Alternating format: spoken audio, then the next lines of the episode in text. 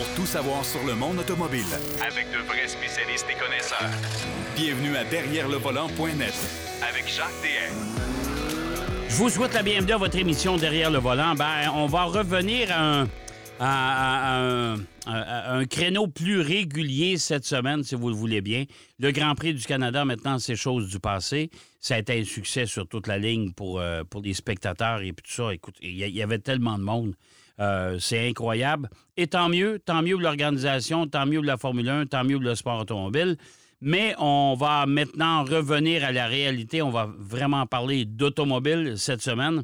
Entre autres, Marc Bouchard va nous présenter des nouvelles insolites euh, sur euh, l'automobile, entre autres une voiture qui marche au café. Oh, je pense que ça va être intéressant. Il va nous parler, on va s'entretenir tous les deux d'un véhicule que moi j'ai laissé cette semaine, que lui a eu il y a, quand même un bon bout de temps, et c'est le Volkswagen Taos. Euh, moi, je suis de, déçu, mais à outrance. Et lui, c'est la même chose. Alors, on va vous dire pourquoi. Denis Duquet, lui, va nous parler du euh, docteur Bose. Bose, ben oui, Bose, B-O-S-E. Vous connaissez les systèmes de sonorisation? Eh bien, euh, il, il a fait fortune, c'est vrai. Euh, et c'est devenu une référence en, chaîne audio, même dans les voitures. Il va nous parler également de Toto Wolff. Je ne peux pas vous dire pourquoi, mais il va nous parler de Toto Wolff, le grand patron de Mercedes en Formule 1. Mais d'entrée de jeu, on va parler beaucoup, beaucoup aujourd'hui d'Alfa Romeo parce que Alfa Romeo a profité du Grand Prix du Canada pour présenter son nouveau Tonale. Euh, il nous a présenté plein de choses. Euh, mais quand on parle d'Alfa Romeo, on parle de design. Et quand on parle de design, on parle de Pierrot Fakin. Pierrot, mon cher ami, bienvenue encore une fois cette semaine. Buongiorno Jacques, ça fait toujours plaisir de parler Ouais. de design. Tu sais, c'est Ben c'est ouais. une de mes passions. Hein? Ah oui, tout à fait. Tout à fait. Tout à fait. Et oui, effectivement, Alfa Romeo euh, a profité de l'occasion euh, du euh, Grand Prix du Canada qui est revenu finalement après, Oui. euh, après Oui. une absence de deux ans. euh, tant attendu. Et il y avait, pour ceux qui ne pouvaient pas se rendre dans les paddocks sur euh, l'île euh, Notre-Dame, il y avait un genre de paddock qui s'appelait Formula Peel, en fait Formule Peel, sur la rue Peel, au centre-ville de Montréal, Oui. où euh, plusieurs des, euh, des- soit constructeurs ou commanditaires avaient des kiosques. Et euh, c'était une belle ambiance, très festive. Par contre, c'était le jeudi soir où il y a eu le grand, grand, grand Oh, orage. mon Dieu. Fait que euh, je te dis, Jacques, que ça, le, le vent ne venait pas juste des- de, la vitesse des voitures, c'était surtout la nature qui, qui nous décoiffait. Mais on est, on était quand même à l'abri quand on a réussi à faire certaines entrevues dont je vous parlerai tantôt. Mais euh, Alfa Romeo a profité de cette occasion pour dévoiler deux modèles. Un euh, qu'on connaît bien, c'est la, c'est la Giulia, euh, mais en version speciale, euh, qui est limitée à juste 15 exemplaires et exclusive juste au Canada. Donc, 15, nulle part 15 ailleurs. 15 exemplaires 15. au Canada? 15. 15 seulement au Canada. Ben, je t'annonce en primeur qu'elle a? mondial qu'ils sont tout vendus.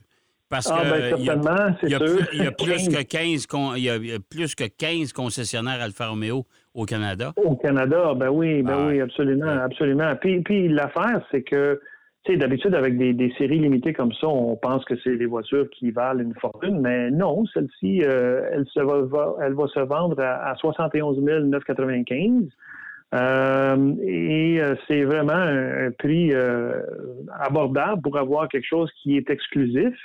Euh, pourquoi cette version spéciale? Ben, Ouais. écoute, on est on est en, en 2022, en 67, il y avait quoi? Il y avait l'Expo. Ben Et oui. qu'est-ce qu'il y avait à l'Expo euh, que Alfa Romeo a introduit? L'Alfa Ben, Romeo la- Montréal. Ben Right on, c'est ouais. ça, mon ami. Alors, l'Alfa Romeo Montréal célèbre même 50, 50 ans cette année aussi. Euh, c'est pas 50 ans, on parle de, de 55 ans. Ouais. Euh, c'est Ouais. quelque chose. Alors, Alfa Romeo, pour commémorer tout ça, ils ont sorti cette version spéciale. Elle est d'un vert, je te dirais pas lime, mais c'est un vert euh, spécial. C'est un Euh, verre elle qui vient- passe pas inaperçu. Ah, il passe pas inaperçu, ça c'est sûr, c'est sûr. Ouais. Je dirais quasiment vert insecte. Ouais. Il y a des insectes Oui. qui ont un vert Oui. comme ça, là. Vert insecte. Hey, ça, c'est bon, ça. insecte. C'est C'est bon, ça? Bon, ça va être ça. Mais elle a le, le, le- un turbo, euh, 4 cylindres de 2 litres à 280 euh, chevaux, euh, transmission automatique à 8 vitesses. On a le rouage intégral. Euh, alors, c'est vraiment une voiture qui, pour les 15 qui vont l'avoir, ça va être assez exclusif. Et c'est un bel hommage, si on veut, de reconnaissance pour Alfa Romeo et son, ah ben on peut dire son histoire de nostalgie et d'amour avec Montréal. Et peu, et peu, importe la puissance de la Giulia, c'est une ah, voiture tellement agréable à conduire. Ah. Absolument, Jacques. Que ce soit en version quadrifolio ou, ah. en version euh, spéciale ou juste la Giulia, euh, vraiment une voiture qui vaut la peine d'être essayée. Si vous magasinez une nouvelle voiture dans les sports luxe, essayez les, Alpha parce que euh, vraiment, c'est tout un, feeling de conduire ces voitures-là. Tout à fait. Mais en même temps, on avait en live, en chair et en os, le tonal qui a été dévoilé au mois de février. Tu te rappelles, Jean, qu'on a parlé ben oui, ben oui. En cuir, en, cuir, en cuir et en tôle. En cuir et en tôle, exactement. et non pas en chair et en os. mais, mais là, et honnêtement, tu sais, genre, quand tu vois quelque chose en, 2D, parce qu'on les voit sur nos écrans, on les voit en photo, on voit tout ça, et même si tu as un 3D sur l'écran, c'est jamais comme le voir en vrai. Et là, la, perception, le, feeling, le, volume, il est réussi. Moi, j'avais toujours peur que l'avant-train était un peu euh, serré, mais non, finalement, les proportions sont belles.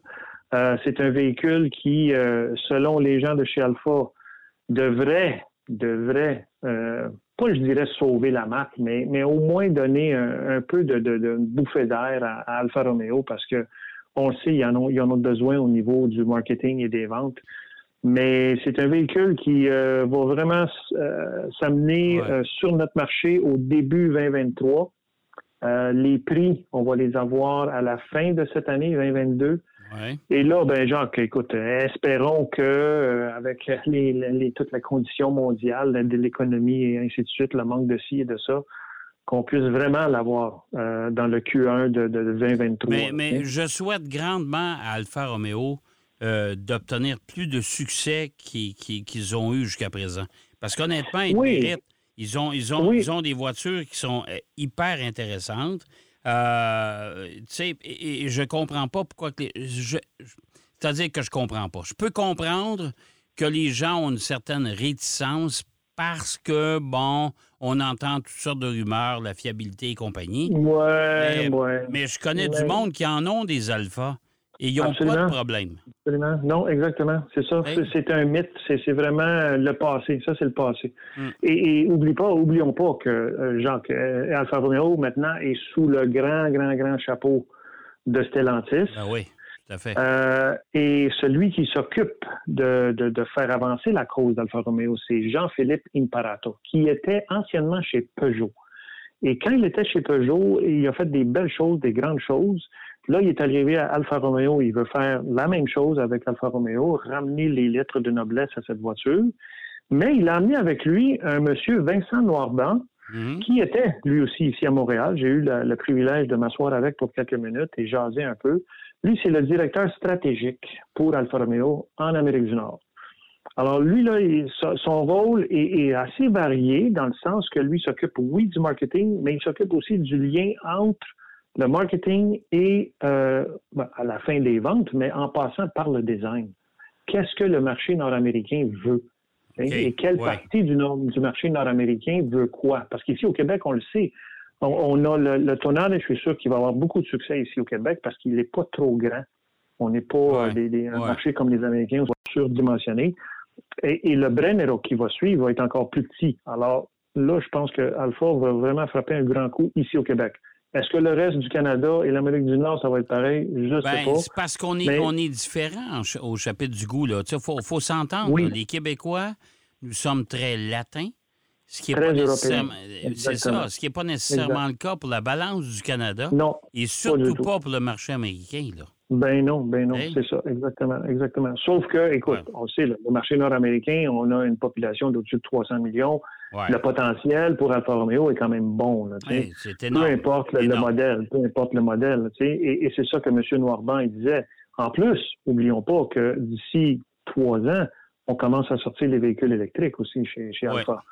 Alors, euh, ce qu'on appelle la métamorphose, hein, la métamorphose d'Alpha, et là, c'est un grand défi. On a eu une belle discussion là-dessus parce que, tu sais, tu sais comme moi, genre, conduire une voiture à moteur à combustion, versus une voiture électrique, euh, j'ai dit, j'ai posé la question. Le, slogan d'Alfa Romeo, c'est la mécanica de l'émotion, hein, la mécanique des émotions. C'est ça, oui. Et c'est vraiment ça. Sauf que là, la mécanique est, plus mécanique, c'est électrique. Ouais. Alors, comment ça va se traduire? Disons que j'ai pas eu une réponse claire, claire, claire, mais ça va se traduire via, évidemment, la dynamique de conduite que Alpha a toujours eue. Alors, on est tous bien curieux de voir comment tout ça va évoluer et va nous amener euh, sur, la découverte de, ce que Alpha va produire au niveau électrique. Mais euh, si on fait un résumé de tout ça, ça a été le week-end Alfa Romeo, parce que même l'équipe de F1 a bien fait, là.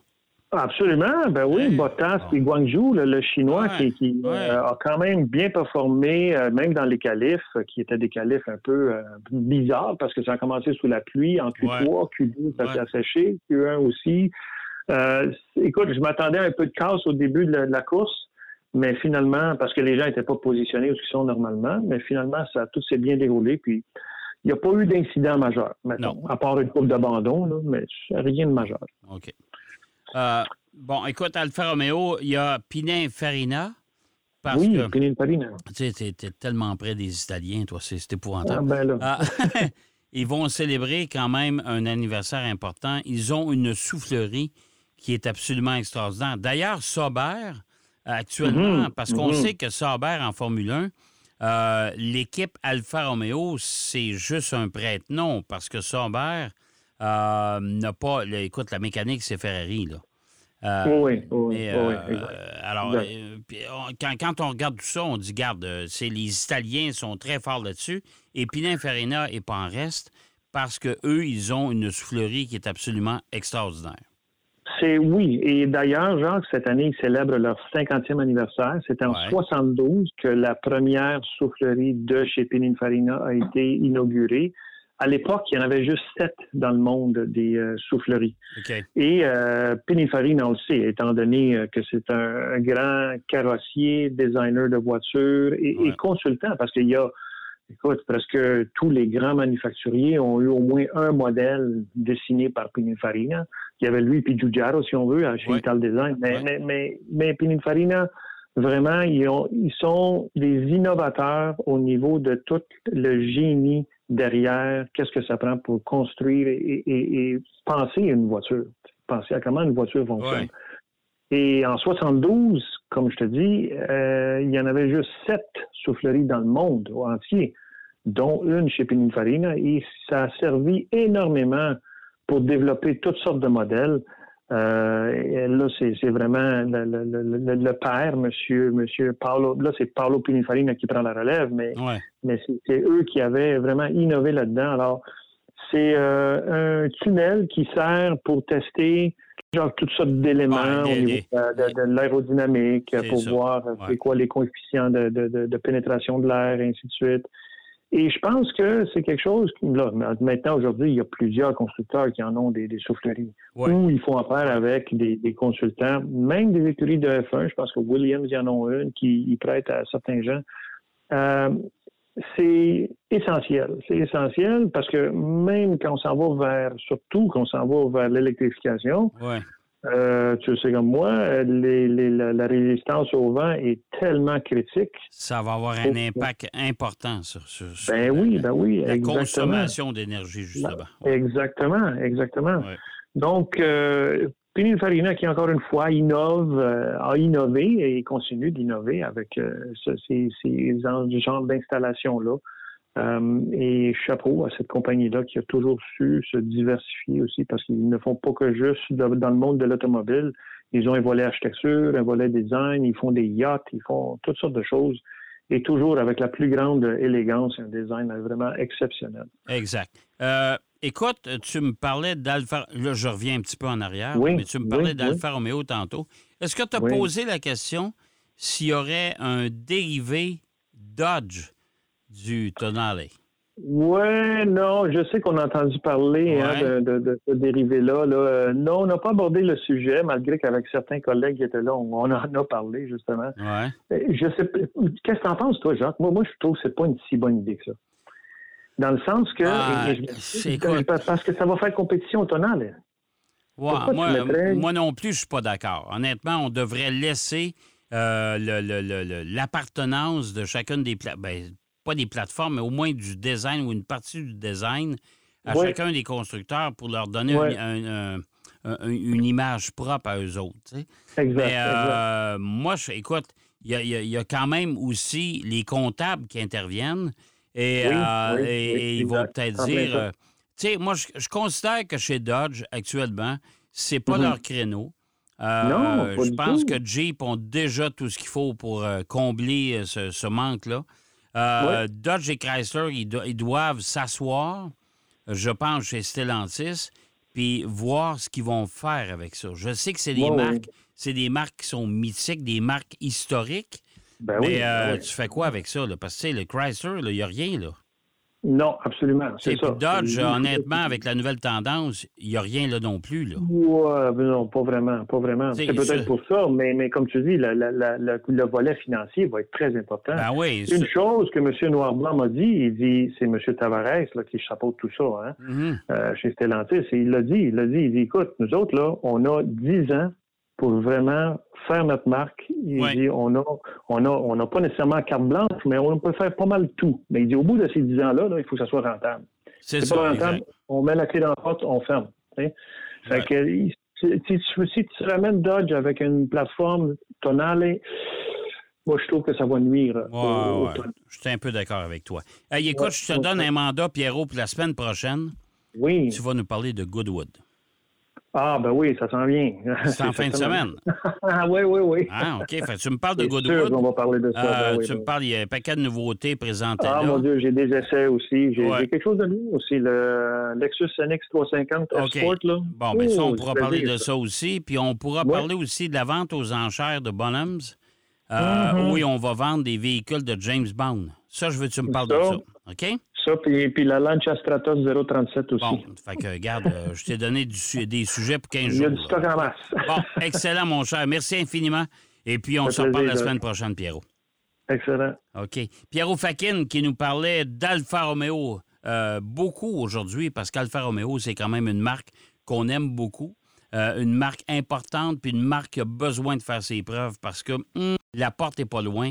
Alors, il faut vraiment qu'on fasse ses devoirs de ce côté-là. On va aller faire une courte pause. Au retour, eh ben, notre ami Denis Duquet va nous parler du Dr. Bose. Oui, ben Bose, Bose, pas Bose, mais Bose, euh, les fameuses chaînes audio qu'on retrouve dans les voitures. Il va nous parler également de Toto Wolf. J'ai bien hâte de l'entendre là-dessus. C'est toujours, ça frise toujours l'éditorial et les commentaires personnels. À tout de suite. Derrière le volant. De retour après la pause. Pour plus de contenu automobile, derrière le volant.net.